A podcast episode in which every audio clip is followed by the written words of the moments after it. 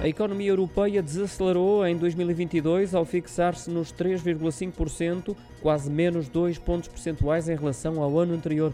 Os dados foram revelados pelo Eurostat, que também partilhou os valores relativos ao último trimestre do ano. Houve crescimentos semelhantes no que diz respeito à União Europeia e à Zona Euro, com 1,8% e 1,7% respectivamente. Em ambos os casos, também houve abrandamento face ao trimestre anterior.